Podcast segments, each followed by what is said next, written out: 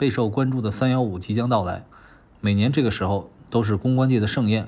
作为汽车行业，我们自然要关注一下，今年哪家汽车相关企业会中招？前几年的央视三幺五晚会，并不是每届都有汽车企业被点名。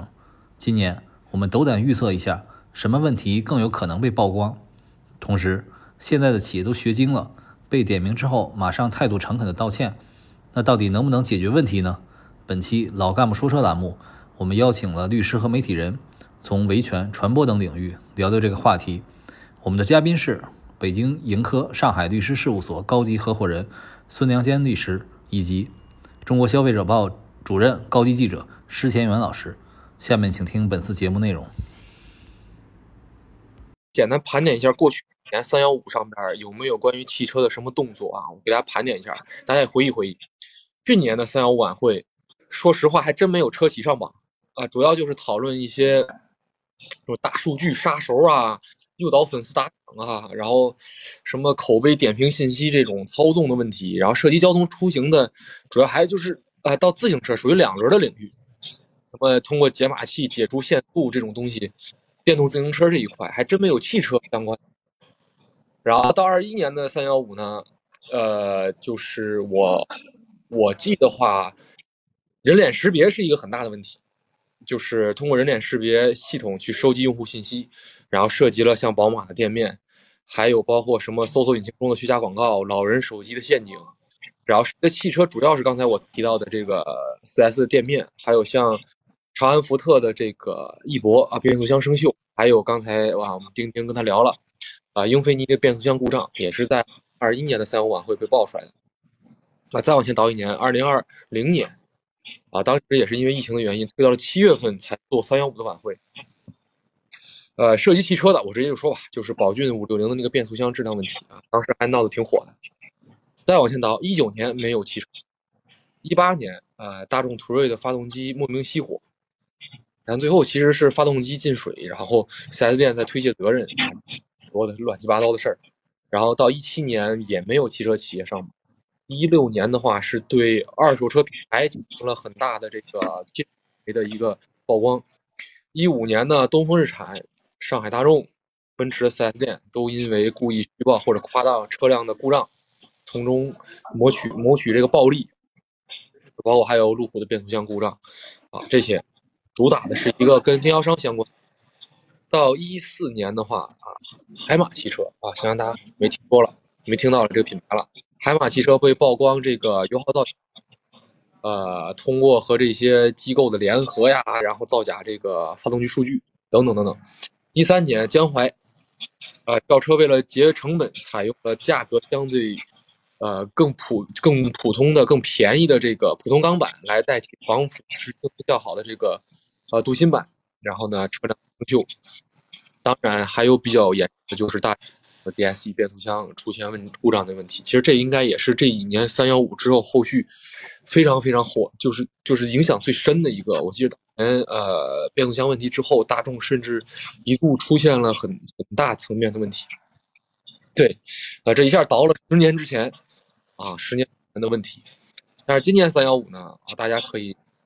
看着方向吧，隔年报啊，刚才苏老也说了，隔年会有汽车企业上。那去年没有，今年如果按照这个定律。年的话，应该是八九不离十了，是得得有企业上榜。呃，但是呢，我们也在想很多问题，因为其实每年三幺五是也是跟呃一些比较热门的相关的事情是是有是有关联，而不是说可能莫名其妙的，对吧？还是说大家消费的重心在哪儿？那我们那三幺五可能会做的一些更聚焦性质的一些啊这种解密啊，或者说报道或者聚焦。所以我们今年也简单的斗胆的预测了一下，会，啊，三幺五会出现的方向，一个是新能源汽车和智能汽车，就是我们认，首先是就是覆盖比例越高嘛，无论是这个渗透率还是销量都在蹭蹭往上上。那第二点就是此前的汽车质量问题，像之变速箱问题、发动机问题，它都是因为啊燃油车时代硬件的。那到目前。三电其实存在很多很多的问题，大家总能看到三电系统自燃啊，等等等等等等，包括还有智能汽车的这个啊失控等等等等。然后呢，第三呢，还有一些就是呃软件服务啊，一些增值服务，这隐性消费，对吧？还有第四就是一些创新的模式啊，连带着一些接踵而至，其实都在困扰着大家对于新能源汽车、新能源智能汽车的购买啊，包括后续的使用。所以我们大概认为是往这四个方面去靠。当然，截到今天也有点点的数据啊，可以给大家看，因为呃无这个这个三幺五嘛，更多的还是啊一些消费问题，那肯定是和投诉会相关的。我们也参考了一下目前啊比较大的投诉平台，呃，比如说车之网的投诉榜单，目前截止吧，呃，第一名是几何的 EX 三，投诉数达到了九百一十三。一千啊，第二网红车极氪零零一啊，八百零四啊，第三奇瑞小蚂蚁二百九十五啊，我就不一一跟大家讲了啊，包括还有这个新浪财经的黑猫投诉平台，当季度的汽车黑榜，长安是第一，第二吉利，第三是宝马，这是问界，第五是奥迪，第六是理想啊。当然，这些不同的网榜单问问题也不同啊，他们所背后投诉都是有消费者比较精准投诉方向的。啊，覆盖的时段也不同，也有长期积累的，所以这些仅仅是一个啊，所以说，无论是从行业的问题上，还是目前的榜单上面的数据上，大致啊，我们反映了一个。呃，苏主编好啊，天龙还有张张坤晚上好，今天非常荣幸大家又邀请我过来了。呃，去非常感谢你们。去年也是跟大家一起聊保时捷的这个事情，我觉得当时聊的还蛮开心的。记得当时还是疫情的时候。对对对，对，一起陪伴大家。呃，对，那个是去年五月，嗯。嗯，对，是，就对。今天我们继续讲这个三幺五的维权的问题。其实每年都是老都是一样的话题啊，就是今年可能对于你们汽车行业而言有一些新的，就是新的元素在里面，我们可以聊一聊。是的。呃，那我就我就发问了啊，孙女士，就是其实刚才我们开头的时候也讲啊，就是说今年我们觉得哈，这个跟智能汽车有关的呃这个问题案例会相对来说比较多一点。这个当然了，现在其实新能源啊、智能化这个普及率相当的高，很多我们所谓的一些燃油车啊也都有智能化的。但是我们其实讨论的一个问题呢，就是说，呃，这个。就是出在这个所谓智能化和新能源这一部分的相关的，比如说软硬件呀、服务啊这方面的问题，可能会会比较多啊。就是呃，你看我们前几年三幺五晚会点名的，基本都是什么变速箱啊、啊断轴啊，就这类的事情，大家都积极的故障比较多。而现在呢，可能更多的会出现一些软件啊、服务方面的问题，比如说特斯拉的争议啊。咱们现在不能说特斯拉它是有问题的，但是它的争议点。是它的，对吧？这个呃，跟软件相关的一些一些功能，然后比如说呃，侵犯用户隐私啊啊，死机啊，黑屏啊这种，它它的这个这种取证啊，呃，这个包括说我们去论证它这个问题出在什么地方，都是比较难的。我呃，我想听听您的看法啊，就是对对于这方面新的这些问题，我们应该如何去解决呢？消费者应该如何去保护自己呢？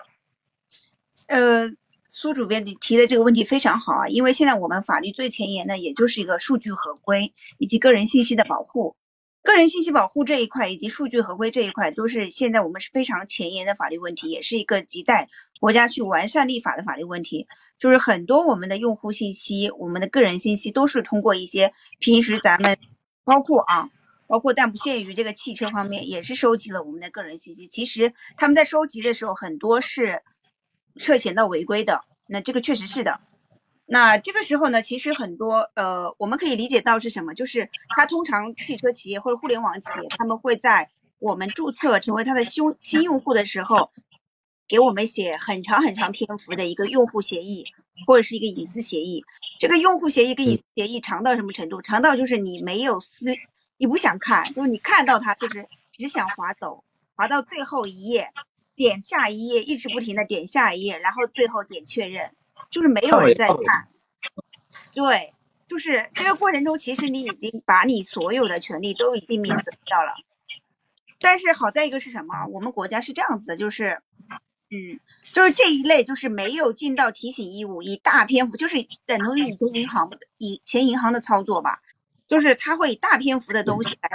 引起你的，就是让你的这个。从你的心理上也好，精神上也好，去去让你没有这个没有这个正常的做出对这个合同也好，这个协议也好，做出正常的一个理性人的判断。那我们这个时候是可以借用我们一个法律上一个规定的叫格式条款的这个个法律定义去去去谈论它的效力啊，它的效力是待定的。也就是说，它即使通过这些用户协议啊或者个人隐私协议啊，去免除了我们的一些责任，或者免除了一些我们的权利。那我们这个时候还是可以以格式条款的形式去去抵消掉它这些相关条款的效力的啊，这是第一点。第二点是我们刚刚说到一个系统升级的问题，也我也关注到，现在就是好像豪车跟一般的这个呃新能源车也好，就是咱们俗俗称的这个电车，他们好像就是或者是油车，他们现在的就是这个好像服务的差别就是在系统能不能升级。就是豪车，我可以看到今天好多朋友就是，就是就都在谈啊，我可以去保时捷的车主或者什么，他会说我我要去店里做个升级了，顺便蹭一顿午饭吃吃什么的。但是就是你看这个比亚迪，我我我是不是不好点这个？不好意思，就是其他的没关系，没关系，没关系啊。这可能会没有服务这么周到，哎，这样子对。就像您说的，现在很多变成了一个硬件上的，就是大家更多的去关注这个软件了，或者软件服务上的这个。差别会拉拉得更大一些，哎，就导致有一些车主他就会对这个软件的服务不是很满意，因为一有对比嘛，有对比他就会有一个体验感或者说使用的用户的感觉完全不一样了啊，这个确实是的，有有这方面的问题的。那涉及到维权方面呢，就是这个，因为我们现在在软件服务上面呢，我觉得还是。我我我我不是很懂啊，就是我目前通过我们接触的一些纠纷啊，或者说一些投诉来看，就是还是可能还是在，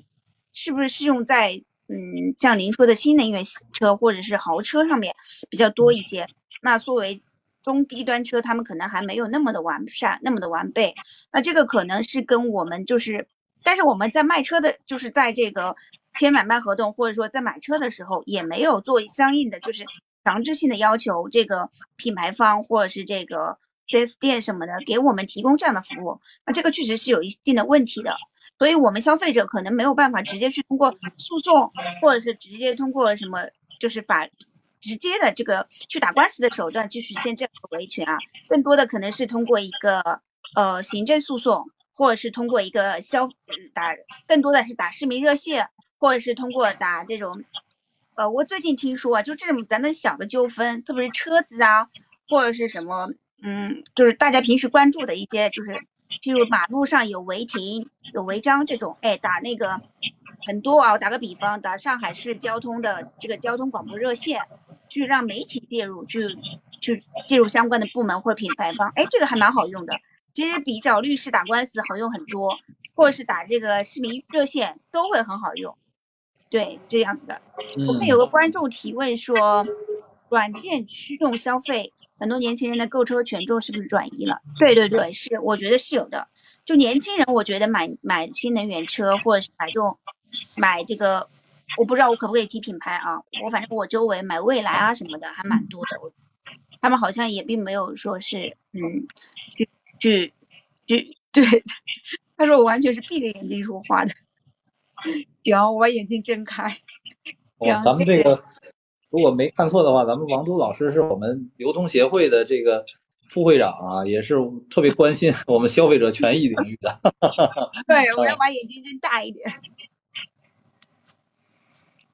啊，没事，您继续讲，兄弟。嗯。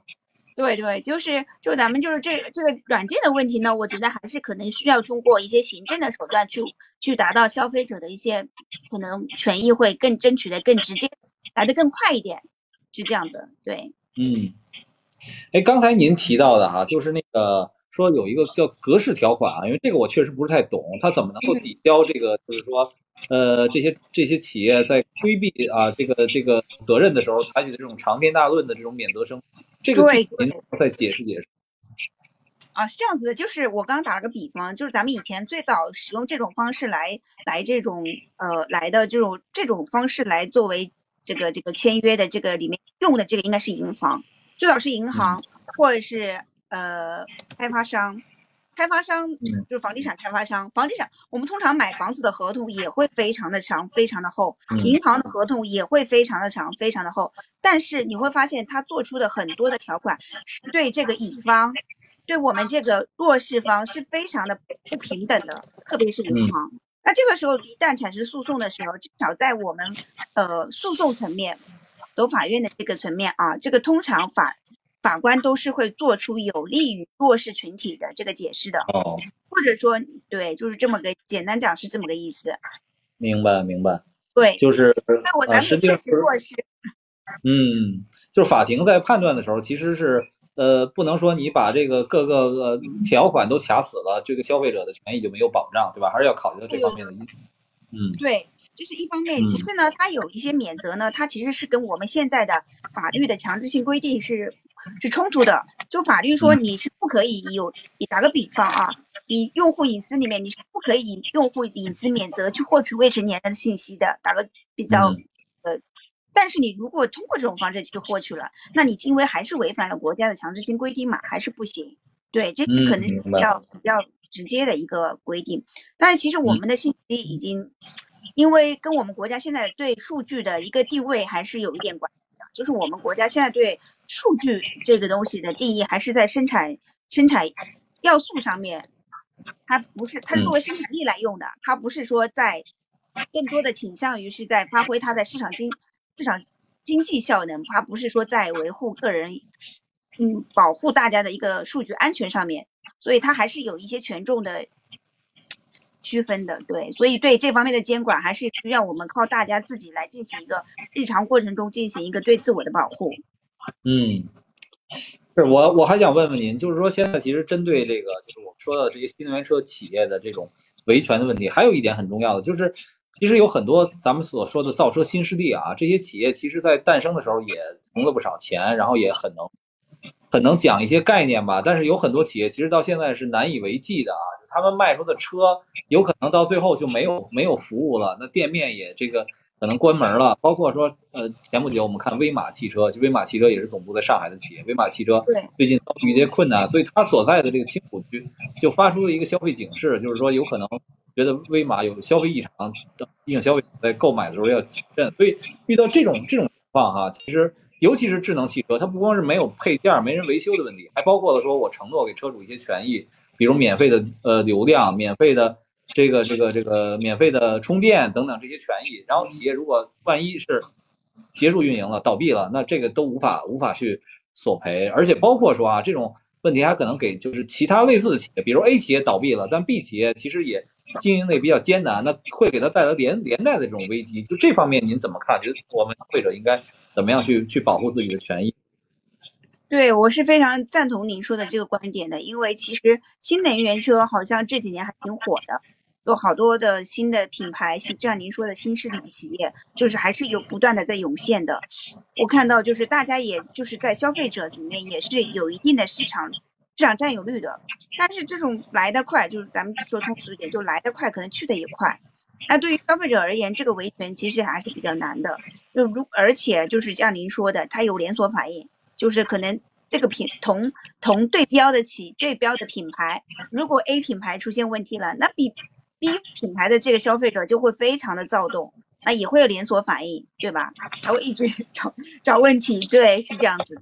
所以其实对，不管是对这个新新兴的这个品牌而言，企业而言，还是对这个消费者而言，都是一个就是比较艰难的问题。对，所以我我我给个人给到的建议啊，就是我可能还属于比较谨慎保守的类型。我是对于这种，就是咱们就是购买呃购买这个新的这个比较新的品牌的这个车，就是还是持一个比较保守的态度。就咱们还是要需要考察考察，就是或者说对比对比，或者说这个嗯还是比较谨慎一些比较好这样子。对，有一个观众说新能源出事儿不好判定，对，这个确实是的，新能源车子可能出现的质量问题，确实不是我们像以前的这个传统的新这个油车这么好判定的啊，这个确实是的。其实还有一种情况，就是就是这个也是特别呃有意思的事儿啊，就是呃我们说中国呃什么东西一直在降价啊，咱们的这个吃吃个鸡蛋啊、菜啊、水果可能会涨价，但是其实汽车一直是在降价的这样的一个过程中，对吧？包括家电，其实也一直在一直在降价。但是现在出现了这种降价维权了，就是因为有的车它这个降价变化特别快。其实就以特斯拉为代表啊，它这个车一降价，降幅很大。而且呢，是经常是这个突然发生的这样的一个一个事件，包括说国内也有些新势力品牌，就是我第一代产品可能不是太成熟的情况下，消费者买的车本身就担负了一些风险，然后这个车可能过半年就更新了，更新了这个，因为这个这个智能汽车里它有很多这种啊智能设备，它其实是遵循摩尔定律的，就是它在很短的时间内。它的性能提很快，然后就出了新款，出了新款以后，马上马上，这个消费者就很不满意，就觉得，哎，你这个降价是对我的不尊重，然后就有这种集体维权的情况。这方面，您您您觉得，这个就是消费者针对降价的这种维权是不是合理？对，是这样子的。我个人觉得，我对这个问题要分两面来看，就是我是作为一个理性的法律人来看的话，我认为这个问题是应该给到消费者一个。比较客观的答复的，就是我们是买同一个产品，然后你不停的降价，其实我在这个这个对等上是是有问题的，对吧？就咱们就是我我我不可以从法理上讲，我买一个东西，你不停的给我降价，那代表这个我之前的高价其实你是有你是有一定的虚假成分在里面的，你不应该合这么高的价出来。为什么短时间内你同一个同一个产品会有不同这么高的？价格差呢？那不是，那说明你前面的价格是有问题的。你应该给到我一个答复，或者说你应该给到我一定的相应的退也好，换也好。那我觉得都是要有个处理路径的。但是就是在实操里面，就是又出现了另外一个问题，就是因为我记得我上次也也提到了，就是我们我们的法律其实是有一定的滞后性的，而且它还有一个特点，就是它要维持社会的稳定性。所以在这两个基础上呢，就目前这个降价维权的这件事情呢，其实在通过嗯，咱们通过这个去去去诉讼也好，或者是通过去去去去投诉举报也好，其实都没有得到很好的解决。因为其实我们现在的从法理上讲，还是比较支持就是企业不去给这些用户做出补贴的，至少在汽车领域是这样子的啊。但是在其他领域又是另外一个说法。就是比如房地产啊之类的，对。在汽车领域，我们目前涉及到的一些案例是比较少，对同一辆车在不同阶段卖出卖出不一样不一样的价格，不同的客户，那买高的客户来维权去补这个差价给到这个客户的，还所以这个东西其实我觉得是不是有一个嗯第三种的路径去解决这个问题会不会更好？那打个比方，我我给到你一个这个。之前的价高的用户，我给到你一些其他的补偿，就譬如您刚刚说的去升系升级系统啊，或者一些其他其他的一些会员的这个补偿啊，这样我觉得可可以有一个第三者的路径去解决这样一个问题，可能会更好一些。嗯嗯，就是结合目前实确实没办法更好的去解决这个问题。是的，就像您说的啊，其实有很多企业，它其实呃面对这种纠纷啊，它可能在即使是在亏本的情况下，它也在努力解决这个。对，很多车的，尤其是这些新企业，它第一代产品确实是不太成熟。然后这些这些用户其实对他来说是非常非常宝贵的，你把他得罪，其实是很让人寒心的。所以，大部分情况下，其实车企是，呃，是相对通过一些其他的办法，比如补贴啊，或者说是补一些。售后维修基金啊，补积分啊，或者等等这些方法来来解决这个问题。但特斯拉确实是 相对来说啊，这个引发的争议比较大，然后那个车企的态度、沟通的态度也是比较强硬的。这个可能也是行业中的一个非常非常罕、非常少见，但是呢，你又可能没没没拿它没办法的这样的一个特例啊。呃，然后刚才哈，这个孙女士，咱们一开始其实也聊到了，就是盘点了一下。历年三幺五晚会都有哪些汽车企业中招啊？其实我们看，其实被点名的企业就对他们的杀伤力是非常非常大的啊。刚才那个天龙也提到过，呃，二零一三年最大最最影响力最大的就是大众的 PSG 的这个风波，当时是大众新任的这个副总裁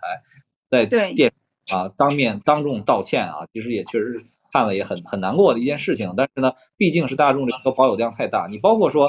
后来像江淮呀、海马呀，包括车一拍。啊，出现了问题被这个点曝光以后啊，对这个企业其实都是基本上是半毁灭性的这种这种打击。但是现在呢，这些企业啊，就公关套路是很熟的，就是刚被点名，可能半个小时之内，微博上已经就道歉声明就已经很很齐备了啊，就是感觉呃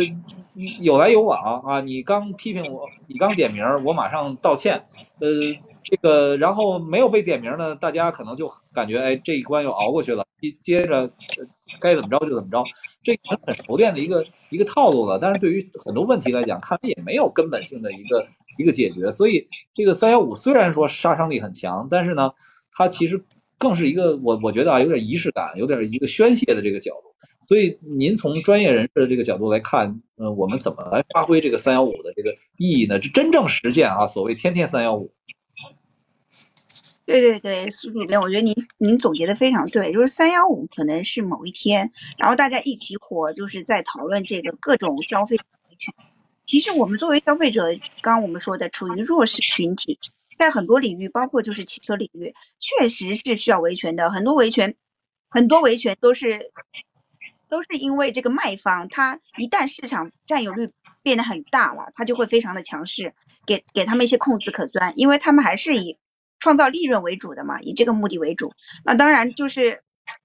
我觉得像三幺五这个东西，就像您说的，苏主编说的，就是其实还是给到大家一个引导，给到大家一个警钟，给到大家一点信心，主要是信心，告诉大家我们可以维权，我们能做得到。那在其实三幺五，我觉得起的最大作用的就是媒体，有了媒体的力量，我觉得维权起来其实是相对而言就比较简单的。没有媒体的话，其实你同样一个事情，你你其实是，哪怕你请了律师，哪怕你打官司，其实还是非常的艰巨，而且时间的周期是非常长的。但是有了三幺五这样一个东西之后呢，就是大家都知道，我可以去维权，我可能会有媒体在背后支持我去维权，我可能一丁点的事情，我可以去让这个品牌方做出改进。其实我觉得还是给大家注入这样的信心，对。维权的信心，而且你就是大家现在啊，我觉得现在大家就是维权的意识都非常的强烈啊。呃，正常情况下，大家尤其是这个新媒体之后，大家可以去各大平台搜索各种问题的解决方案，那其实是非常有法律意识也有维权意识的。那就是就是给大家就反复的敲警钟，每一年三幺五，我觉得就是各个领域都会说谁哪个品牌因为什么事情怎么样，其实。其实这些事情可能在大家眼里，哎，这个事情我可能已经已经发生过，或者是大家会觉得这个事情这么小也可以得到解决。那我以后有什么事情，或者我曾经有什么事情，好可惜我没有解决。对我觉得无形中就提起了这样的信息。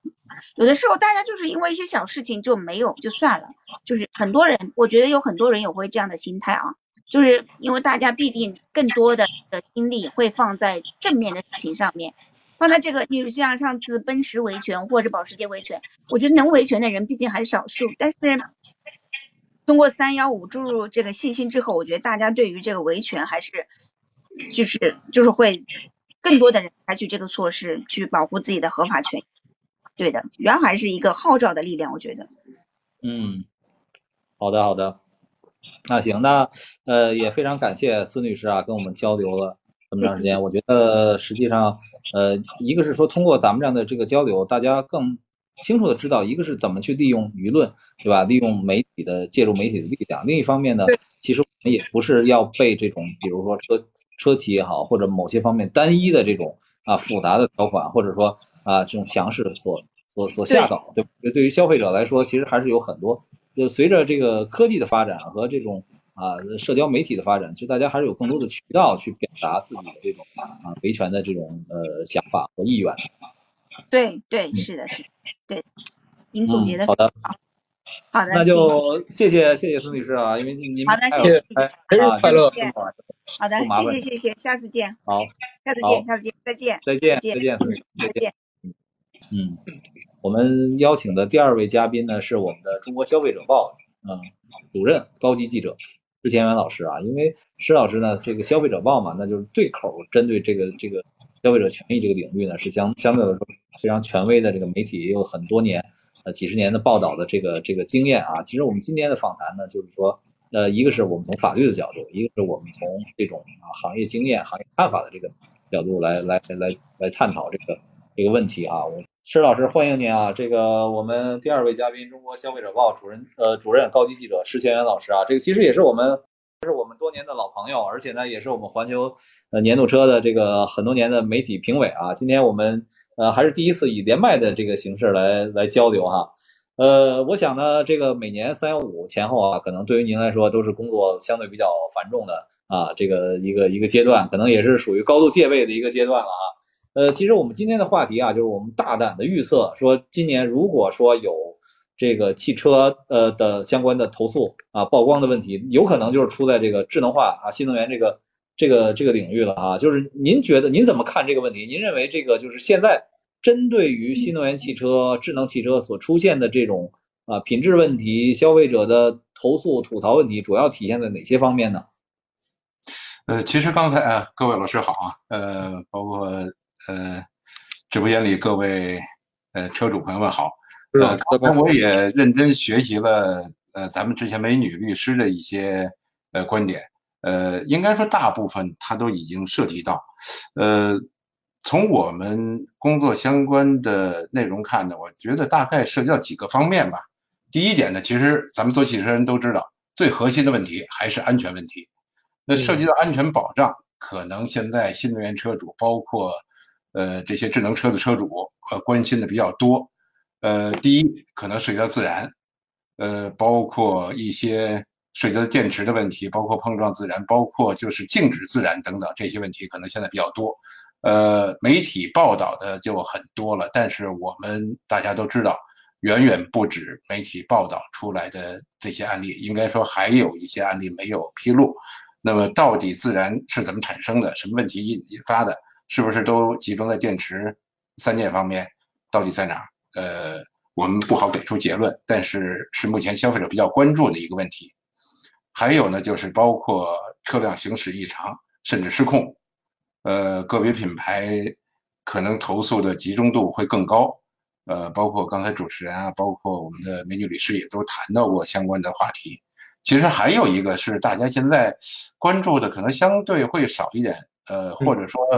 呃，它没有影响更多的影响到行驶安全，但其实，呃，它的潜在危害也很大，也包括像，呃，智能系统突然宕机这种情况，呃，也。有很多消费者在跟我们在聊，在谈这方面的问题，甚至包括导航这个系统，我可能行驶在一个陌生的环境、陌生的道路、呃陌生的城市，突然导航就失效了，呃，互联系统就宕机了。那么这时候可能给大家带来的困扰也会很大，因为你不知道下一步你要往哪开了。呃，有一位消费者跟我沟通的时候就说，当时吓得够呛，说因为我一。我现在完全依赖依赖导航在走，我不知道下一个路口我往哪边去了，我就有点手足无措的感觉。呃，所以呢，想想如果这一点，呃，真正发生问题的话，也会给大家带来很大的困扰吧。我们认为它也应该是一个比较重要的安全保障问题。其实这几个问题呢，要说起来，它可能更多是还是比较显性的，我们看得到的，车自燃了着了就是着了，你知道它会。呃，有问题你会躲开，呃，但是呢，还有一些问题呢，可能是我们现在没有发现一些显呃一些隐性的问题，呃，你比如去年某一个品牌在搞预售的时候，呃，营销方式呃营销比较出色吧，所以引来了很多黄牛，黄牛在排队买到了这个车辆的购买资源之后，然后加价转手卖给新的消费者。卖的是这个资格，但是呢，当他最早注册的时候是黄牛的信息，转手到新的消费者手里的时候，这个信息呢，呃，是更改不了的。那么也就意味着，黄牛将来是不是可以通过后台操纵我的车辆？那当然我们是猜测，我们不敢，呃，相信这是一个未来可能会发生的事儿。如果真是这样的话，我觉得这是一个。呃，比较恐怖的这么一个问题吧。嗯嗯啊，所以我觉得这些安全问题呢，可能呃是目前消费者比较关注的。当然，还有没有其他一些涉及到安全的一些问题？呃，应该说还有或大或小的一些问题还是存在的。呃，这是安全问题。第二呢，呃，刚才美女律师其实也谈到了关于呃财产权利的保障问题。现在一些新的车上市初期可能价格会比较高。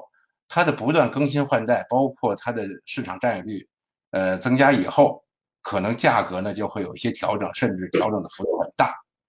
而且呢，甚至可能我上个月刚刚买完，呃，这个月你的价格就调整了。而且更极端的案例，我们也接到过一些消费者咨询，就是说，昨天我刚刚买的，昨天我刚刚交完钱，刚刚拿到的车，今天就降价了，我该怎么办？呃，我是不是呃？呃，他侵害了我的有关的权益，那么到底怎么界定？呃，涉及到价格问题呢，应该说，呃，确实刚才呃呃律师也谈到，可能还有一些不好通过法律的概念去界定的问题。但是，我们想从汽车企业的角度，是不是应该给相关的消费者带来一些相关的补偿？对你之前的消费者，过去我们说某个产品的消费者，其实。是你的产品的爱用者，既然是你的爱用者，你是不是也应该主动的给他提供一些相关的补偿、相关的一些呃回报？呃，包括呃刚才苏老师也提到，比如说像一些系统升级的办法等等，呃，可能也会呃稍微安抚一下消费者的呃心吧。呃，这点涉及到一些财产权利的保障问题。其实还有一个问题。也是我们大家经常会聊到，但是可能大家也没太关注的问题，就是关于二手车，呃或者新能源车的呃残值问题。呃，二手车的残值问题，我们都知道，一个新的二手车和传统的油车，你都是刚刚买完，比如说我同样一个月我就拿到二手车市场，那么二手车的贬值问题到底是贬值多少？我们大家其实大概心里都有个数，知道它的贬值程度是很高的，而且这个车。未来可能几年之内，它的残值还能有多少，我们就很难说了。比如，包括我们知道它的，呃，看起来你在使用过程当中，我充电和，呃，加油两者成本对比呢，是一个，呃，非常显著的对比。加一箱油几百块钱，呃，充一次电跑个几百公里，可能也就几十块钱。但是真正到电池的使用寿命中期的时候，它可能就是五六年，呃。可能比较理想的是五六年，那么如果充电不当，包括使用不当的话，电池的使用成本可能可能会更少一点。那么当你更换电池的时候，相关的电池的成本是很高的，也有消费者在这点上，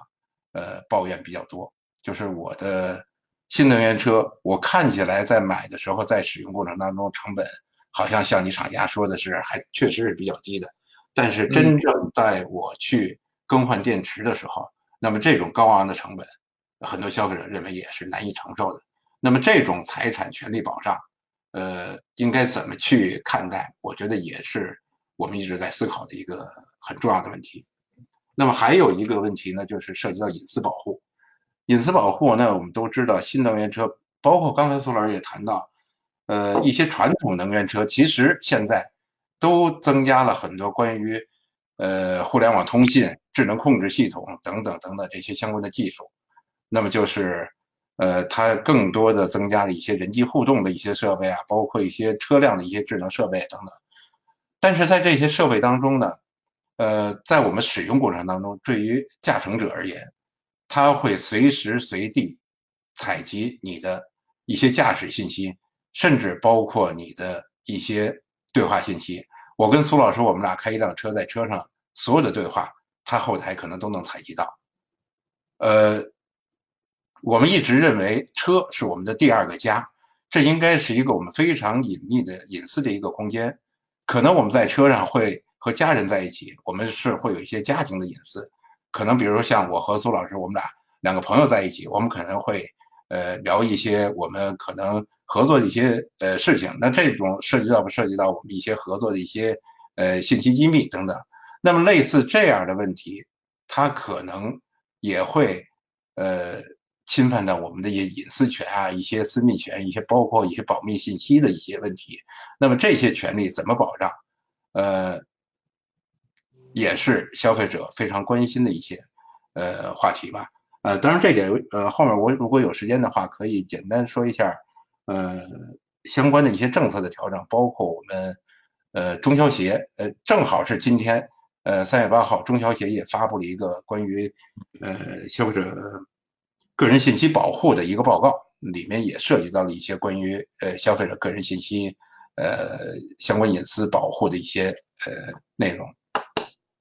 这个也是其实用户关心的，我觉得您可以就此就继续说一说啊，这个肯定是对消费者来讲非常非常重要的事情。呃，这点呢，其实应该说还是有进步的，就是包括从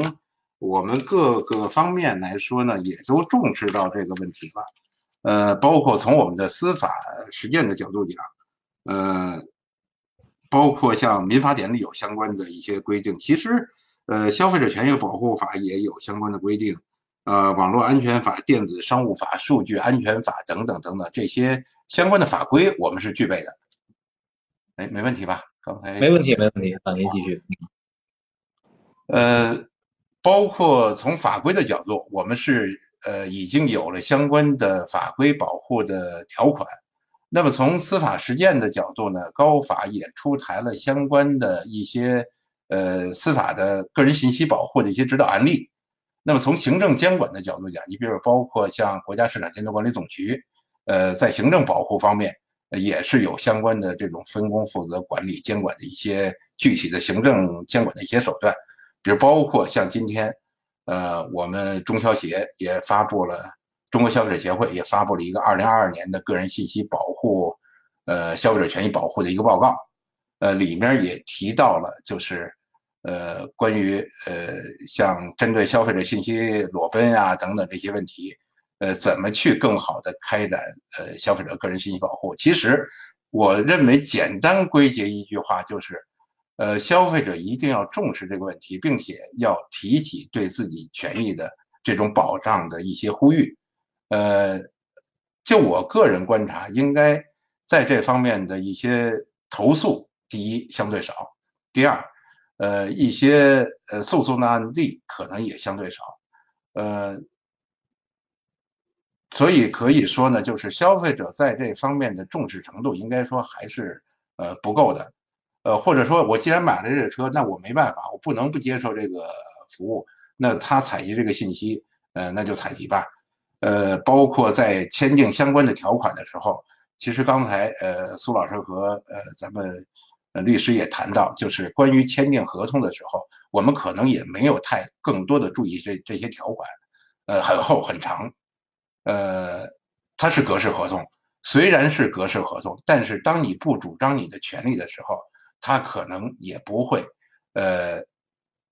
不诉不理，他可能也不会有人主动能站出来去更好的保护你的权益。虽然我们现在有了这种法规保障，虽然我们有司法实践的保障，虽然有呃行政监管的保障，呃消费者组织的保障，但是如果你不更多的站出来去保护你的权益的话，去主张你的权益的话，我觉得他可能还不会更好的去更快的去推动我们这种隐私的保护，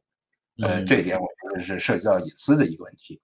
嗯，还有一个问题呢，我觉得是就是呃，我们买一个商品，我们是希望它使用便利的，我们不希望它给我们日常生活带来麻烦。尤其像汽车，汽车是一个需要定期保养的一个产品。那么在这一点上，呃，就我个人而言，接触到很多消费者的抱怨，就是在于。呃，它的服务不到位，确实很多新的品牌，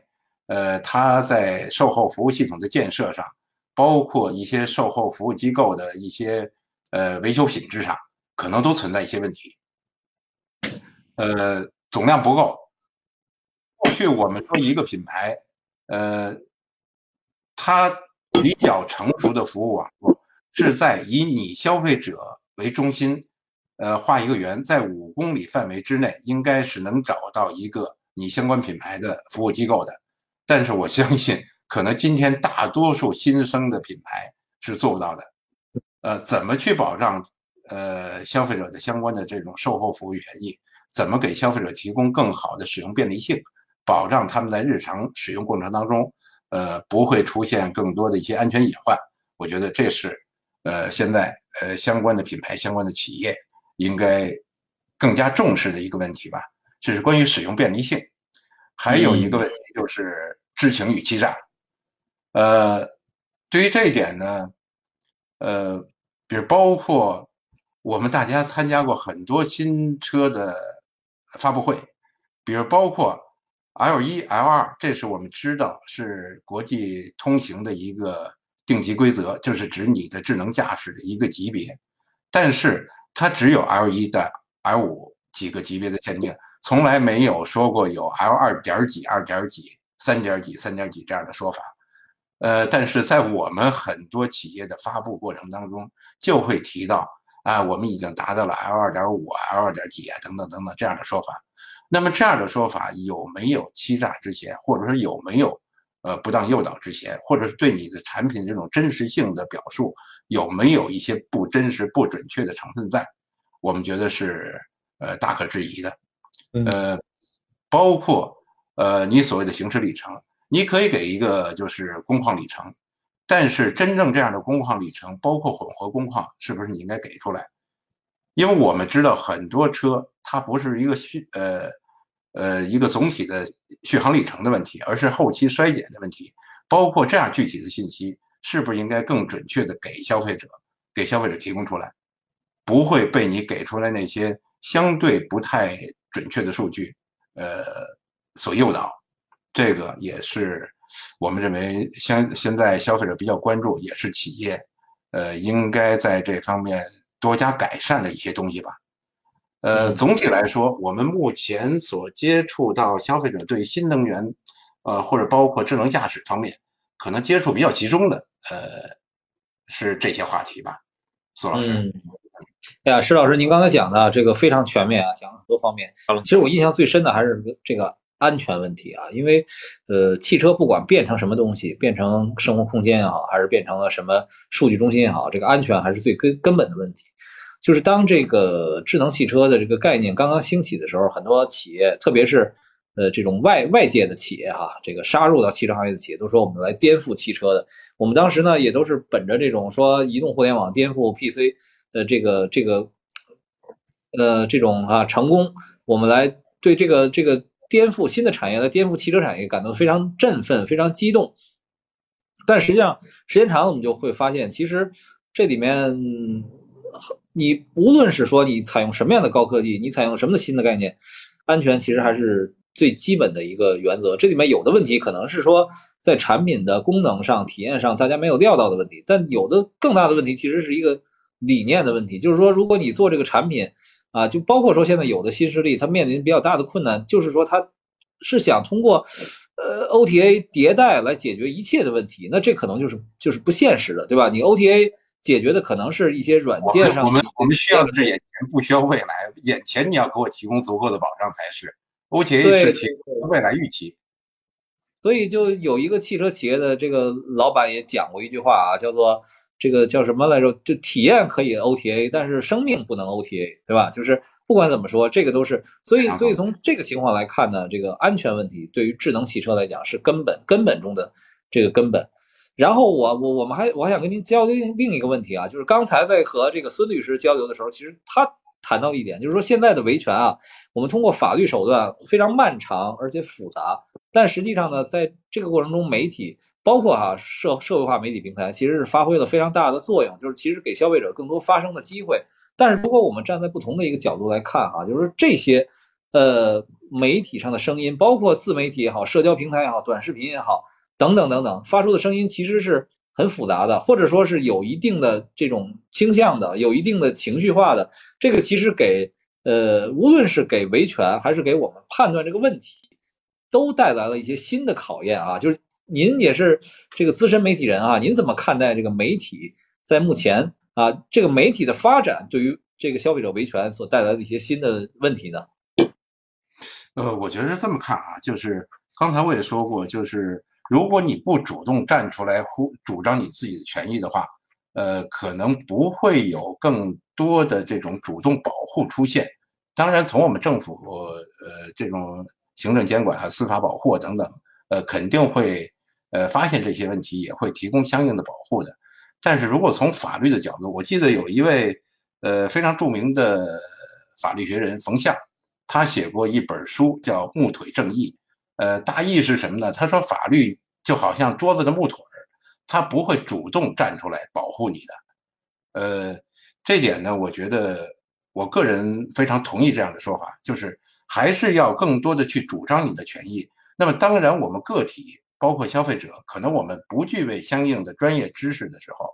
呃，他可能就会通过，比如像专业的媒体，比如像我们，我们是做消费者维权工作的，或者比如像一些呃产品的专业媒体。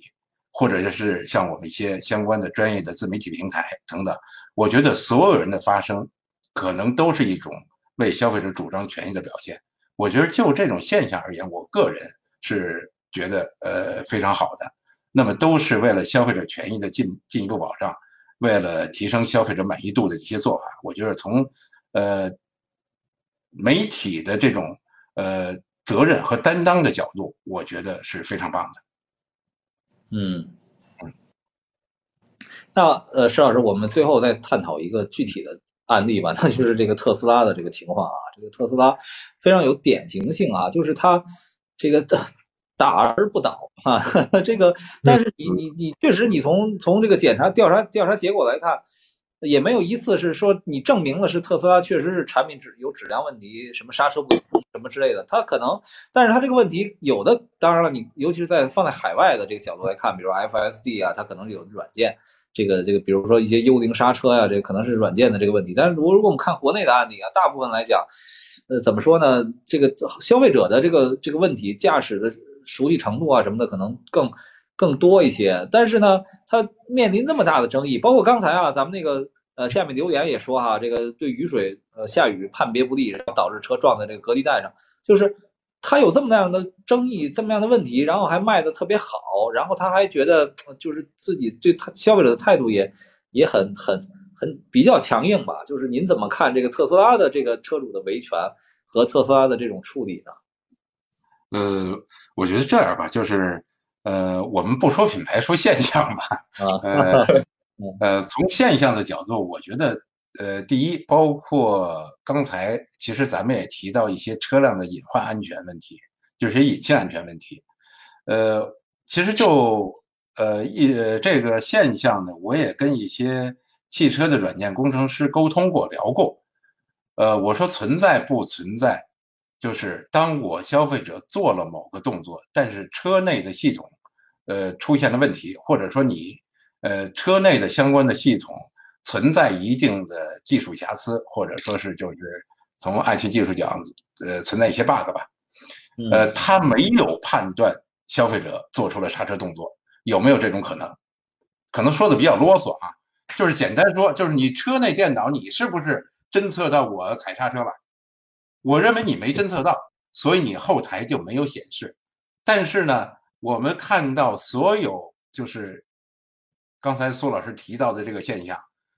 给出的结论都是你没踩刹车，我们的后台数据根本就没有监测到你踩刹车这个过程。那么，如果你拿一个过程当结果看的话，那我觉得这是不合适的。所以，我也听说很多消费者说，那干脆咱们你在你的车上装一个摄像头吧，是不是？你装摄像头，我们后台有一个视频记录。能在我踩刹车的时候，踩刹车的时候，你能够记记录下来我踩刹车的动作，因为我本人我也接触到了相关的车主，说你认为我会不踩刹车吗？说咱们任何一个开过几年车，不用开几年车，其实只要是能够拿到车本正常上路以后，我们有一个下意识动作，当有一个你自己心里觉得。呃，危险啊，比如呃过一道坎儿啊，或者说跟前车比较接近等等的时候，有一个下意识动作，就是第一个动作就是踩刹车。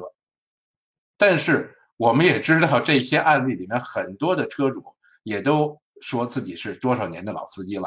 呃，可是就是这样的司机没有踩刹车，所以大家根本不会相信。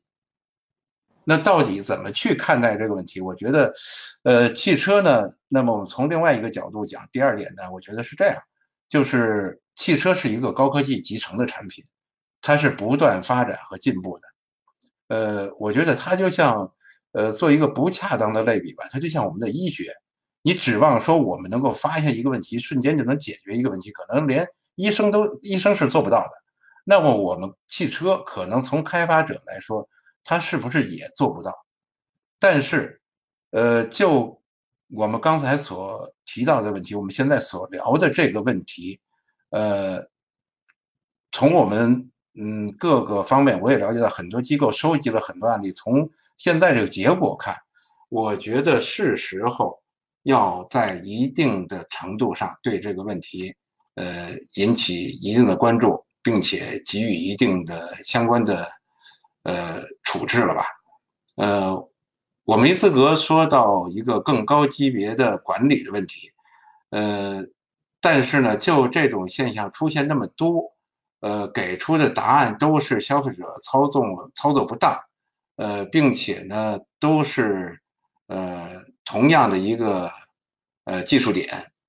那么这种问题呢，我觉得它应该呃在某些层面上应该给予一个更好的一个解决办法了。呃，包括其实我也跟一些消费者呃沟通过。呃，为什么后期就是有些案例呢？就好像消费者说是啊，我承认了，呃，是我的问题，呃，但是这个问题呢，我了解到呢，也有些是无奈之举，或者说是为了更快的解决问题。呃，我们大家都知道，车辆保险，如果你要是认定不了双方责任的话，呃，那可能很难解决这个事儿，可能会久拖不决。但如果你比如说，我认为我自己全责，呃，就是我自己操作失误造成的。呃，那可能呢，从解决上呢，呃，后续处理这个事故可能会更快捷一点。那么存在不存在这种问题？呃，至少我接触的消费者，呃，有提出这个呃问题的一些说法。呃，更进一步的一些呃解决方案呢，我觉得还是从我们一些的宏观管理上，从一些相关的规制上需要呃。予以更多的关注，呃，对于这个问题呢，我觉得我们可能能说的也就这么多吧。嗯，对，其实其实您说的也也非常透彻了，我也很认同您的观点，就是像这种不断出现的莫名其妙的又没有一个特别合理解释的一个问题，确实是可以考虑采取一些特定的这种手段。当然是什么手段，可能是我觉得是出于。一一些技术的还是政策监管的，对吧？这个需要有人来来来回答这个问题，但确实是应该去去解决。呃，这样的话，其实一一方面是对我们对所有的这个产品一视同仁，所所有的企业一视同仁；另一方面，其实也是说给消费者一个真正的交代，因为这个东西必必就是我们这些所谓的专业人士都说不清的问题，你也不可能让消费者明白。那消费者不明白，那这个车还大行其道，还每个月卖好几万辆，这个事儿也说不过去。嗯。这个我们中国的消费者有的时候也是对一些流行趋势的一些呃观点，嗯，也很有意思，也是另外一个很值得探讨的一个现象吧。对，就是这个包容度的问题啊，确实包容度很高。这可能要是国内的某个品牌啊，这可能真的 就就已经完蛋了，就，嗯，可能现在从一些那个消费的一些趋势上看，确实存在这样的现象。呃，某些品牌可能是出现了一些负面的一些声音，呃，但是并没有影响它的销售，反而可能会带来一些呃粉丝的追捧。这种现象呢，我们也在探讨，到底它背后的这种商业逻辑、这种消费逻辑是什么？呃，但确实是存在苏老师提到的这个问题的。呃，越出问题越好卖，呃，可能大家的这种。呃，关注点就在这个品牌，在中这个品牌带来的一些个人的一些消费偏好的一些展示，呃，到底是什么？我们不敢替人家瞎做结论，但是确实是有这种现象的。嗯，是这个问题，也可能咱们以后得找一个机会单独讨论啊。对对对，这是一个这个特别深了，消费心理好玩的问题，品牌的问题，这是很值得特别严肃的去去去去。再看看这个问题到底背后是一个什么样的逻辑的问题，嗯，挺有意思的。是是是，那好，我们先这个这个跟您约下一次选题了 啊。好好好的好的，那行，那石老师，那今天感谢您了，这个聊了很长时间，呃，这么晚也挺辛苦的，谢谢您啊。好，感谢感谢感谢给我这个机会。也先说说刚才咱这评论区吧。啊，说的其实，其实大家还是对施老师很多想法很赞同，哎，就是而且大家有很多感慨，任重道远啊。包括这个丁丁还拿自己朋友的这个，嗯，最终还是屈服于现实的压力，对吧？就是说我需要这个没办法要拿到钱嘛，对呀，嗯，就大家最终的还是这一点，就是就是就这个维权背后，你究竟是想想以此获得利益，还是最终保障自己的权益？这个东西确实本来就两件事。啊，所以主就是听完两位嘉宾的分享啊，和主持人开场这一系列介绍，其实我有两个很直观的感受啊，就是现在的三幺五的这个环境跟过去可能是非常不一样了。就是刚才在失联的这段时间里，我在我们在预言家直播间里也讲到，就是说在自媒体的当前的环境之下啊，这个可能呃，我们寄托于一场晚会能给我们解决问题的这样一个。呃，一个要求可能是与大家想象的有点偏差啊，现在电视都没人看了，何况这种啊大型的这种晚会呢？但是它这不妨碍我们将这样一个时间节点啊，将这样一个时候定为我们每次大家消费者来痛诉痛点啊，声讨无良企业的这么一个一个时间的节点啊，所以我觉得刚才施老师其实我在。呃，有看评论里面说啊，就是最重要的其实是消费者在购车的时候，或者消费者在消费的时候，一定要将自己的维权意识，一定要将自己的这个地位、自己的这个维权的这个角色啊，自己消费者的这个角色。有一个很深刻的认识啊，就是说自己要把自己现在当回事儿，就是不要觉得很多的事情怕麻烦，很多的事情怕这个什么而选择了一些啊算了我就忍了吧等等一系列啊，这其实是不是一件呃就是正常的一个消费的逻辑啊？这是我的听完两位嘉宾之后。我的一个简单的两点分享啊，两点感触就是在自媒体时代，天天都是三幺五啊，可能相比于说企业来解决这个问，呃，相对于叫晚会来解决这个问题啊，那可能我们呃借助舆论的力量，借助这种各种软件这种算法。啊，可能解决问题的这个概率会更高，尤其是像呃前几年啊，无论是这个特斯拉的这个事件，还是我们说坐在奔驰车上的这个女车主的这些事件啊，总体来看，实际上都是通过这种算法的推荐啊，舆论的发酵来产生的，而不仅仅是依靠一个三幺五。然后。我再简单的谈我对于当前整个的，就是我们讲的，实际上智能汽车消费这一块，我觉得有三个显著的特征，呃，先三个显著的特征就是隐蔽性、复杂性和多样性，就是消费者在当中面临的这些情况可能会更多。什么叫所谓的隐蔽性呢？就是它和我们以前买一辆汽车不一样，以前买一辆汽车。啊，发动机熄火了就是熄火了，走不动路就是走不动路啊，变速箱坏了就是变速箱坏了啊，这个它影响你直影响你实际的使用啊，但是实际上在很多的时候，在尤其是在新能源智能汽车的时代，很多的消费实际上它是有隐蔽性的，这种隐蔽性的陷阱体现在哪呢？就是很多的情况可能消费者都不知道。啊，它是一个很巨大的黑箱，它可能侵犯了你的合法权益，侵犯你的利益啊，你可能花了这个钱没有买到那个东西，但是你自己却不知道，这可能是我们，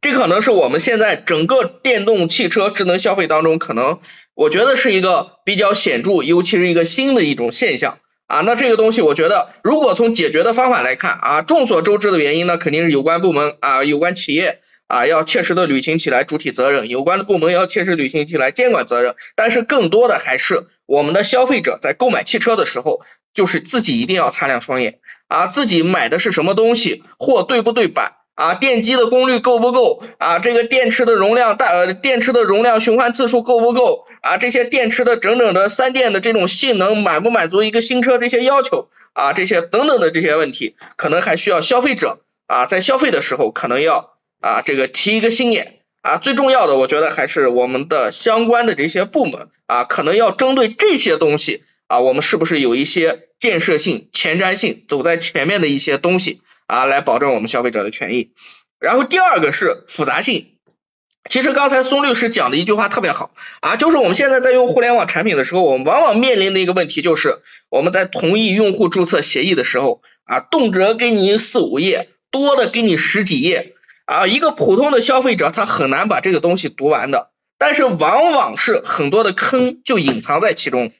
啊，就比如说有些时候有一些条款啊，明明它不合理啊，但是因为消费者的疏忽，可能就点他同意了，但是实际到法律的操作过程中啊，人家这个企业又说你都同意了，你还这个还来这个维权啊，还来这个什么啊，那这个可能也是一个呃复杂性啊，这种复杂性我觉得还不仅仅是格式条款啊，还有很多的这些呃五花八门的这些问题啊，比如说以前的汽车啊，可能就像我刚才说的机械性的问题，机械性的产品质量比较多啊，那现在很多的软件的不合理的扣费啊，软件车内流量的不合理的这种东西啊，尤其是还有像这种 像这种后轮转向付费。啊，这种东西莫名其妙的这些捆绑性的消费啊，用户购车之前什么都不说，用户购车之后啊，开通个这也要交费，开通个那也要交费啊，究竟我是为这个车辆的后续使用付费呢，还是不付费呢？我到底是买了一个半成品还是一个成品呢？啊，这可能是现在这种复杂性表现的另外一个层面。然后第三个呢，我觉得智能电动汽车现在对于消费者来说。在消费环节还面临一个多样性，这个所谓的多样性啊，是指什么呢？就是很多的时候我们在消费的时候，它可能是有一个汽车是有这样的产品，有一个汽车有那样的产品，可能一个一个芯片的一个差异啊，可能一个动力系统的差异，可能是什么？在某些车型上它表现出来了，某些车型上它没有。啊，尤其是像我们现在升级迭代这么快的这个 OTA 的东西啊，它这种多样性表现在有时候我们可能啊同一批车主你面临的问题他没有面临啊，他面临的问题你没有面临啊，甚至于有些不同的品牌之间啊也会有同样的一套供应商的东西啊，他出了问题他没有出问题啊，这些种种的这种它的复多样性表现的非常的全面。啊，所以这个时候可能这个简简单单对于三幺五来说，我觉得消费者的这一块消费，它还不简简单单是一个掏钱买东西的一个过程啊。那在这个过程之中，可能还真的需要是现在大家可能觉得最重要的啊，我重申一点，最重要的就是我们的企业啊，也不是说就是所，就是说所有的企业在产品售卖的时候。啊，在产品推广的时候，应当是有自己的底线，应当是有自己的逻辑。至少我觉得不要把这个消费者当这个呃叫什么呢？用一句俗话啊，用一句粗鲁的话说，不要把消费者当傻子啊。那在这样一个时代啊，实际上很多的企业品牌、很多的用户、很多的品牌啊，很多的企业、很多的品牌，连用户服务都在做不过来的时候，你还在给用户添堵。啊，还在让用户那么的不相信你啊？试想一下，你这个品牌在市场当中还有未来吗？啊，以上就是我的一些自己的一些思考。OK，这个不是这个我们的帽子哥在结结束的时候跟我们说了很多啊，而且慷慨激昂，我觉得说的很都都已经很到位了，把刚才曾律师给我们讲的，还有包括施老师给我们讲的，都再次复盘了一遍，然后总结了几大特征。然后还有包括大家消费，然后那我觉得，那今天差不多了，就到这儿了。我觉得整体来说，最后几个几个几个几个点吧。我再补充一句吧，我再补充，就是说，咱们今天说谁中招，对吧？谁中招，关键是指的三幺五晚会谁中招。这个三幺五晚会，我们其实现在都说我们不看电视了，但是三幺五晚会可能还是要看一看，至少要关注一下这个消息。为什么？这个就是我们媒体界、营销界、公关界的一次盛宴，就是看看。哎，谁出问题了？谁处理好了？甚至说，我们还要看这个晚会之前的广告有什么，这里面颇有玄机，可能甚至会有一些对冲，对吧？这个我们刚才已经说到了，三幺五的晚会杀伤力非常之大，但是三幺五不是央视晚会的简称，是消费者权益保护日的简称。我，所以我们应该说每天都是三幺五，而不是一年只看一次晚会啊！我觉得最后要表达这一点。对，这也是我们的初衷。其实我们正常，你说我们今天写这个标题是吧？三幺五，这回谁上榜？怎么怎么？呃，说实话，我们也不知道。当然了，我们也只能进行一些猜测。但是我们希望这个话题一直常在，一直提醒大家，消费的时候理性一点。像张辉说的，合同多看几眼，啊，别看串了，别看少了。然后呢，在维权的时候感性一点，该维权维权，别一今天就图一个风景，明儿图一个这个就不干了。啊，该该维权维权。然后呢，企业呢？良良心一点，好吧，我们都是企业是为赚钱，这个这个没毛病。但是你说早年的话是偷工减料，可能成本的原因。你现在又到了这个新能源智能汽车的时代，那这里边的玄机啊，只会一一步一步出来，这个行业逐渐会变得更成熟，但是这些问题也会爆出。